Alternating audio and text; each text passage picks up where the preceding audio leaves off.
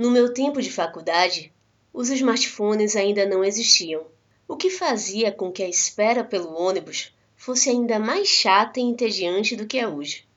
Como não havia nada para fazer, eu me distraía memorizando o número das linhas que passavam pelo ponto.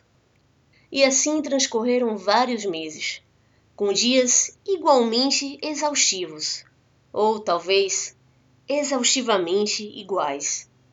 Até que, depois de um dia particularmente puxado, desses que você não vê a hora de chegar em casa, uma senhora muito simples me perguntou qual era a condução que vinha surgindo pedindo desculpas por não saber ler. Naquele momento, eu imaginei o quão difícil deveria ter sido viver por tantos anos dependendo da ajuda de outras pessoas para tarefas tão corriqueiras quanto utilizar o transporte público. Foi aí que me ocorreu uma ideia brilhante e arrisquei. A senhora consegue ler números?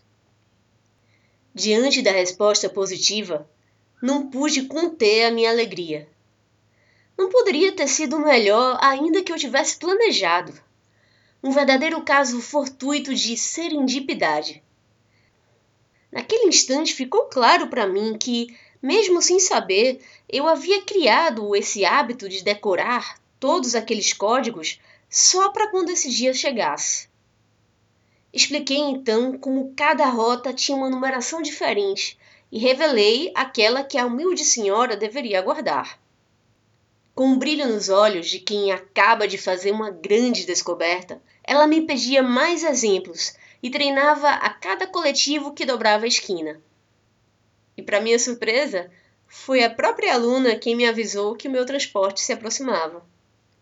E pela primeira vez em muito tempo, eu percorri o caminho para casa me sentindo leve sem nenhum sinal de cansaço.